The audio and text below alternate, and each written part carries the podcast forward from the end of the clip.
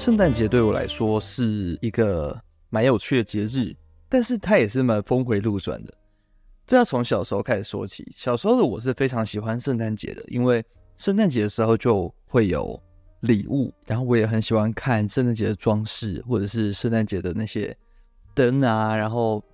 到处都会有不同的摆设、橱窗的陈设什么的，然后都让我觉得非常的喜欢，就觉得说，哎，变得很缤纷、很华丽，就觉得说很漂亮什么的。圣诞节然后就会就会有很多那种到处都是铃铛的声音，或者是圣诞节歌曲啊。也会有很多，嗯，为了圣诞节而出现的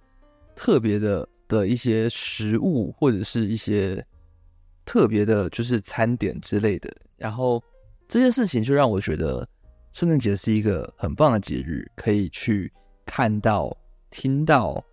然后吃到等等的不同的东西。所以这大概就是小时候会很喜欢圣诞节的原因。然后在长大一点点之后，就觉得好像。干嘛要过圣诞节？就好，就有一种觉得说，好像这样子过圣诞节是一件很不酷的事情，然后就比较不不不这么喜欢圣诞节吧，就觉得好像没有那个必要去庆祝。圣诞节只是要让我们买更多东西，然后让我们就是不知道为何而庆祝，因为毕竟那个也不是对我们来说，也不是一个最原始的一个习惯。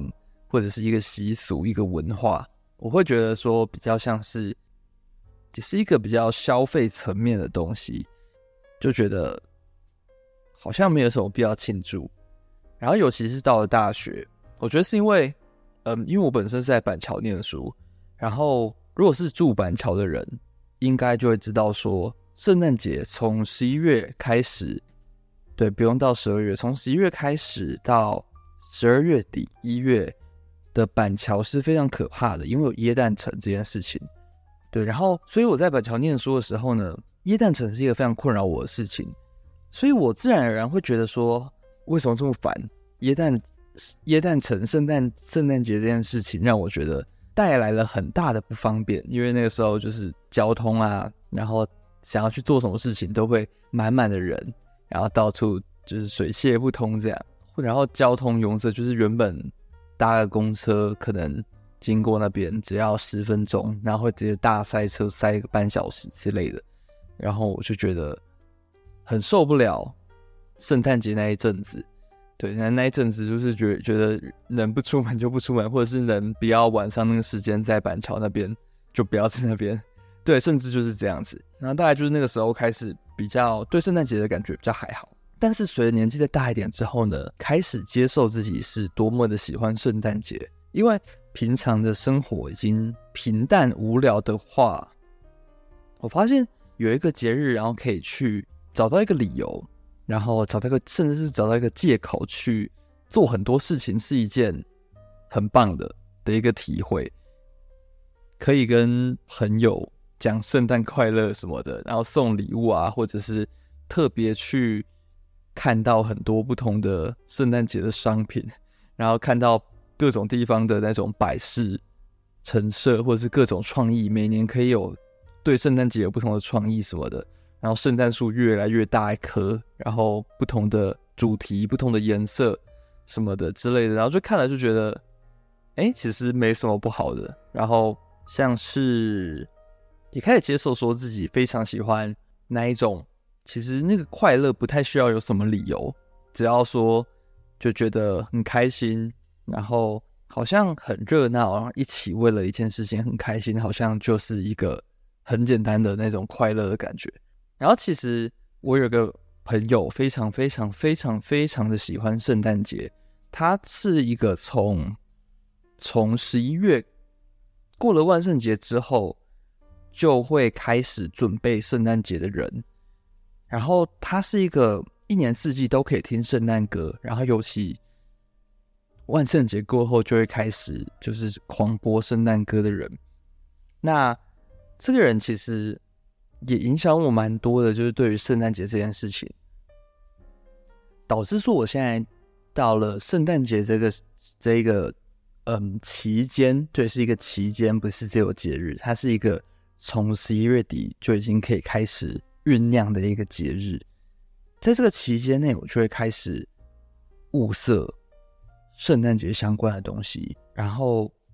完全不给自己任何思考的理由、思考的空间或什么的。我就是要让自己完全沉浸在这个圣诞节氛围之中，我不用去想说为什么要这样做，或者是为什么要吃这个，为什么要什么，就是完全都不用想，反正就是开心就好，快乐就好。我觉得这是一个。现在的我对于说十二月份的一种感触，没有什么事情都需要理由，就大家开心就好，快乐就好，一起成一起体会在这种氛围里面，盲从也好，或者是不符合自己的审美也好，就圣诞节很多东西，就比方说我自己是比较喜欢偏极简的人，然后我也觉得没关系，反正圣诞节就圣诞节，我所有东西都是红色、绿色、金色、银色，这种感觉我就会觉得。那是一种很解放、很自由的感觉。虽然没有，现在又把它讲的好像很深奥，但其实就是我会觉得那一种，嗯，不需要理由的快乐是最快乐的时候。这算是现在我对于圣诞节的一个看法。然后，好，这边前面铺陈了蛮多。其实圣诞节对于现在的我来说，还有另外一层意义，就是气味上面。呃，圣诞节是一个，我相信在味道上面。是有很多可以启发很多香气，或者是圣诞节本身就可以跟非常多香气做连结的一个特殊的节日。那除了这件事情本身以外，圣诞节也是会出非常多跟因应这个节日而出的一些香氛的产品。嗯、呃，比方说品牌会出的那种那个月历商品的月历，然后还有。特别的圣诞节味道，那这些圣诞节味道通常都是出，比方说圣诞树味道，或者是姜，然后圣诞的那个水果蛋糕，或者是什么那类的甜甜食味道，或者是热红酒味道，对，大概就是这些吧。目前想起来大概是这些。那所以，我今天就是来讲一些我自己认为跟圣诞节很有连结的香气，然后。我自己觉得不一定是真的这么还原说圣诞节什么，因为毕竟我也不是在一个嗯北美洲生活，或者是在一个欧洲哪里本身就是有那种非常地道的圣诞节文化体验的人。不过就是以我对于圣诞节的一个想象跟连结的话，我自己觉得这些味道是还蛮能代表这一个特殊的节日的。好，那我们就开始今天的介绍。嗯，首先这支香水是芦丹氏的松林少女。那我会选这支来第一支讲，是因为它也是一个我有时候喜欢，有时候不喜欢的香水，就跟圣诞节一样。但是我现在对松林少女的想法是我非常喜欢它。它从一支我最不喜欢的芦丹氏，变成我现在非常就是喜欢程度是前几名的芦丹氏的香水。一开始闻到它呢，会不喜欢，是因为我觉得它闻起来就是一个卤肉的味道。然后我会觉得有些东西像中药，或者是像呃新香料、像食物，我是不排斥的。但是这个东西呢，它为什么像卤肉呢？因为它的那个辛香料再加上那个甜味，就是那个甜味，然后又咸咸的，就是很像是那个就是卤肉会用的那种酱汁。咸甜咸甜，然后又有一些辛香料的味道，就完全是那个东西，甚至可以闻得到一点点像我自己觉得可能是那一种联想，会觉得有一种那种红葱头的味道。一开始我真的超超级不能接受这个味道的，它本身是一支以松树、新香料还有一些焚香之类的一些成分作为主题的香水。然后，其实它是一支香材表非常漂亮的香水，就是我不知道这样说懂不懂，就是有些香材表看起来就觉得很漂亮，就觉得哦，那一定很好闻，会有这个想象，然后闻起来发现一点都不是那样，你会非常失望的那种。它就是那一种，它就是香材表写的那些辛香料、焚香啊、松树，让人家觉得说好像会很就是一个神秘的辛辣木质调之类的，但是它那个。真正闻到之后，会发现它的那个树脂跟它的其他像蜂蜜的那种甜味啊，然后组合在一起，就真的很像一个卤东西的卤包的味道。那这个东西是一开始我比较不能接受的，但是随着呃，该说年纪增长嘛，还是时间的推移之后呢，我发现它是一支其实不能那样子用一个很片面的角度去解读的香水。首先，它的主题是松针、松树，然后我会发现说，一开始我可能没有用这个角度去解读，又或者一开始我带着太多的预设，认为说它会是一支真的就是嗯很绿、很绿色，然后真的是那种针叶的树枝的味道。但我会发现说，那个也只是我的想象，它不一定真的是在香水里面的运用上面。香水里面的松树不一定是那个呈现，然后再加上卢丹是这个品牌的香水本身有一个汤底，有一个基底是那一种蜜饯的味道。如果说比较有名的话，去闻孤女，孤女卢丹氏孤女就是那一个蜜饯的梅子的味道很重，然后有那种琥珀安息香，加上一些鲜鲜甜，然后蜂蜜的味道加起来，就是有一个蜜饯果干的味道。然后这支其实它有一个蛮大部分的重点，就是那一个果干的呈现，会让人想到很甜的食物。那这个东西是比较容易劝退人的。那一开第一次我闻到的松林少女，大概也是被那个东西劝退。而且除此之外，还有那个我刚刚讲的卤卤肉，然后中药辛香料的味道，对，像是八角啊、月桂叶之类的，卤成一锅咸咸甜甜的酱汁那种感觉。然后隐约又带有一点焚香的那一种燃烧或者是比较烟熏的味道。那为什么会对它改观呢？现在说来就是，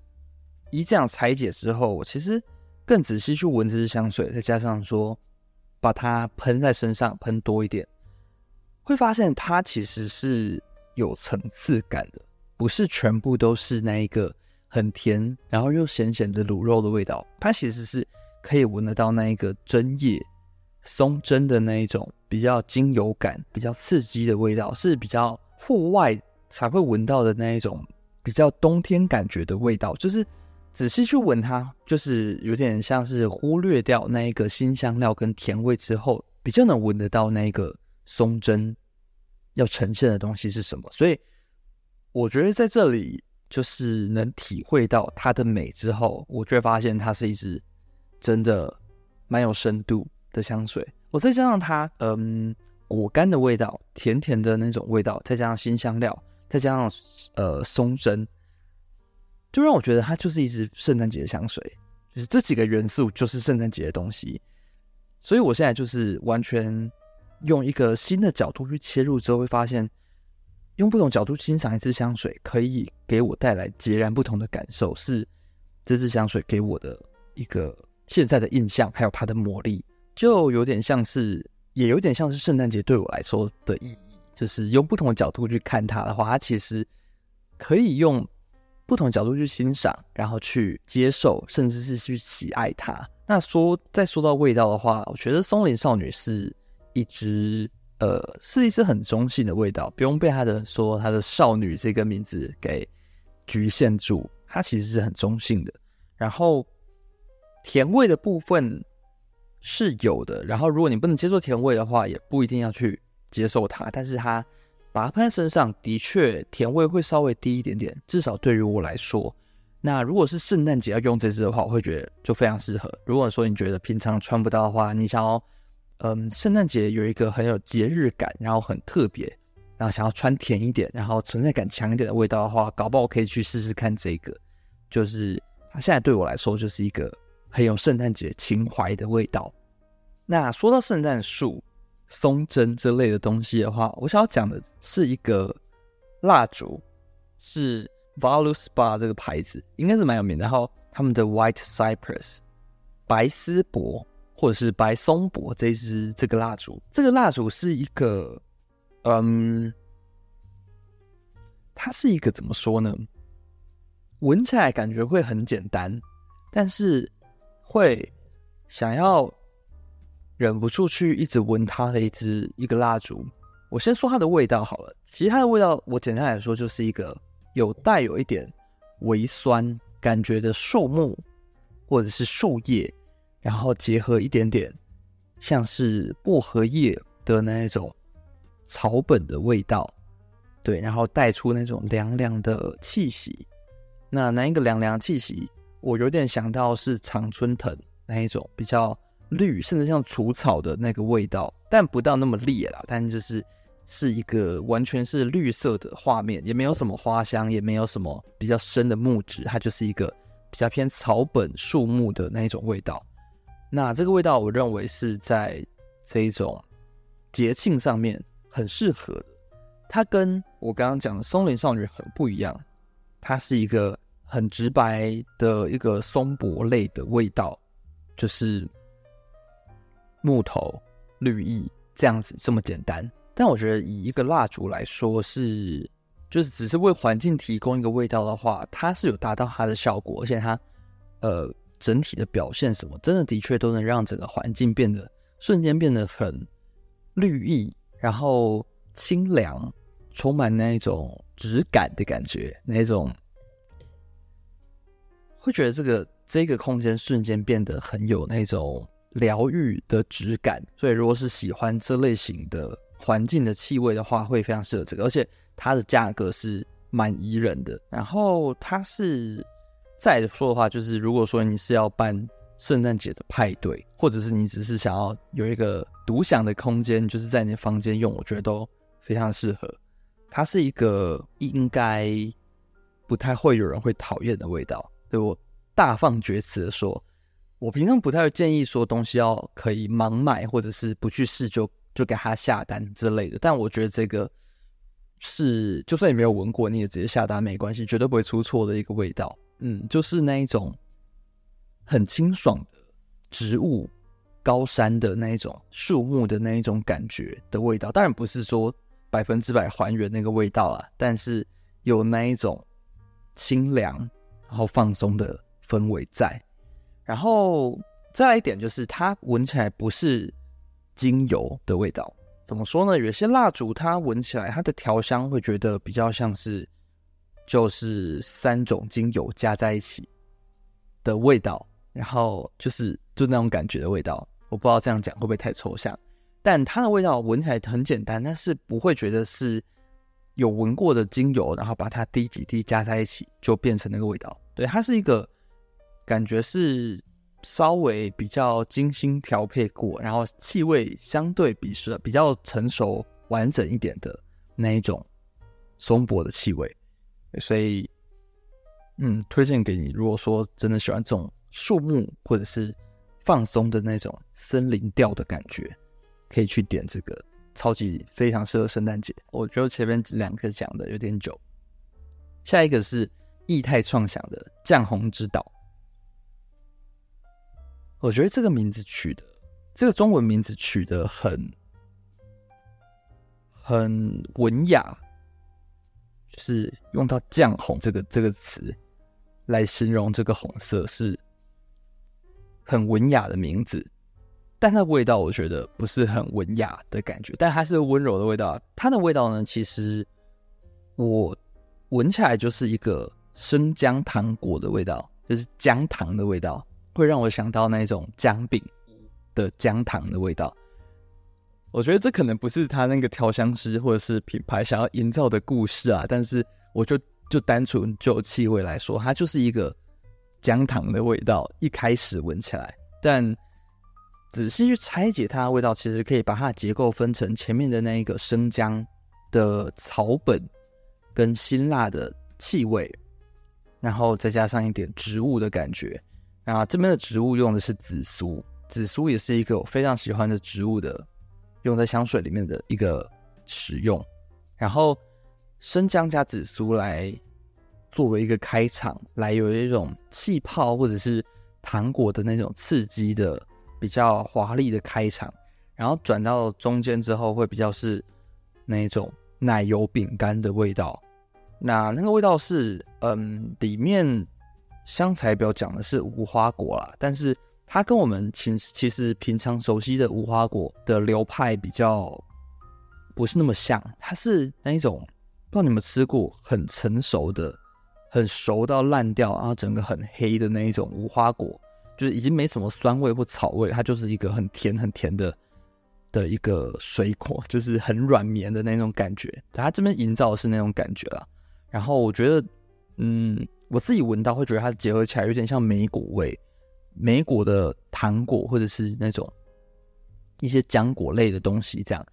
所以它整体而言就是一个生姜，然后甜食，然后比较奶香的一个气味。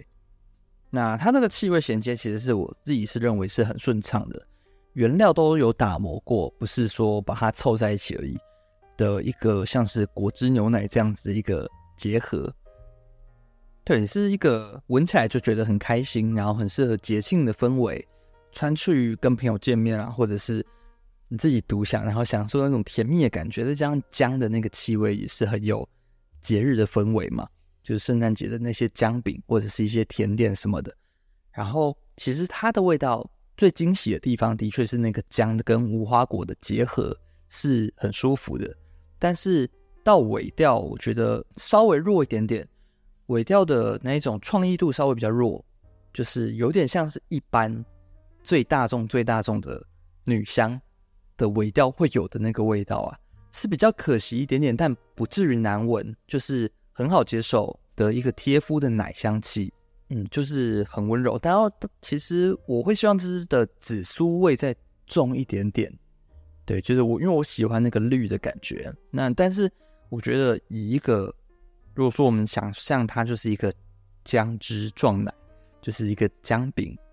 奶油的味道的话。其实它是做的蛮好的，闻起来很开心，然后简单，然后闻起来很欢乐这样子啊。那就是这支酱红之岛。下一支讲的是曲冻的 Mortel。Mortel 这支香水是一个冷感的焚香，是一个冷感的那种乳香粉香那个味道。那它是。闻起来是辛辣的，但是它很妙的地方在于说，它就是冷感，然后不会很温暖，它给人的感觉不会是香草那一种温暖包覆感，它就是一个有金属锋利感的乳香的那种味道。如果没有闻过乳香精油或者是单纯乳香的气味的人，闻这支可以大概知道乳香的味道是什么。然后，其实我不知道这个味道就让我觉得。很有冬日或者是这种圣诞节跟宗教有关的节日的那种感觉啊，因为乳香跟这里面主要就是乳香，然后劳丹脂、没药跟安息香，对于整支香水结构来说，的确是那一种香之类全部都在一起，然后很神圣、很有教堂宗教感觉的味道。那可能是因为这个缘故吧，就是让我觉得说。嗯，很适合圣诞节那种比较。如果说是宗教层面上来讲的话，那这支香水一开始就是那个比较刺激的、刺激感觉的那一种黑胡椒加上乳香精油的那一种味道。然后，但是它这个味道不会持续到很久，它到最后其实就是一个综合类的香脂加上甜味去收尾。这边用的是安息香跟没药。然后还有一点木质的精油香气啊，那种稍微有一点点刺激感觉，像是沙士还是可乐那一种感觉的木质调在里面。然后是一款很适合天冷的时候用的香水，是一个那一种，如果说你喜欢香脂类，但是你不是喜欢东方感觉，是喜欢单纯的乳香精油，然后感觉品质很高很。纯正，然后闻起来很自然的感觉的话，这支是还蛮不错的。然后里面虽然说它冷感，但是偶尔还是能闻得到那一种烧柴的气味，我觉得是还蛮酷的。整体而言是那一种比较贴肤的，让人比较心安的那一种路线的味道。然后还有一点就是它闻起来很像川久保玲的那一支粉香。对，虽然说它价格比川久保玲高很多啦，但是如果说你是喜欢川久保玲的粉浆的话，这支你也会喜欢，就是那一种很单纯的直白的乳香的味道。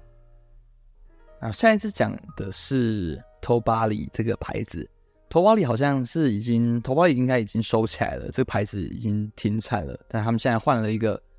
品牌名称吧，应该是整个 rebrand 或者是重重新东山再起。那我讲的是，呃，这个牌子还叫头发里的时候的一支叫做 White Storage。这支香水其实看它的香材表，不会觉得跟圣诞节有连结，它就是一支以日本柚子为主题，再加上就是感觉是很柑橘加香根草加乌木沉香类的东西，对，这看起来就很像普遍的嗯南香或者是日本香水，走那种精油质地的那种香水的味道。不太会联想说它会跟圣诞节有关。那我会把它放到这一集，是因为它让我想到那种小木屋，那种如果说，嗯，想象是一些在拍一个圣诞节广告，然后再做一个森林里面有一个木屋，然后里面在过节，那那一种画面感觉的话，我就会想到这一支。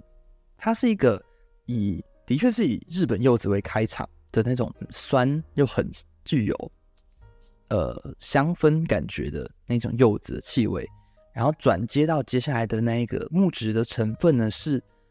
呃，我认为是接近比较有樟脑感觉的木头或者是块木的气味，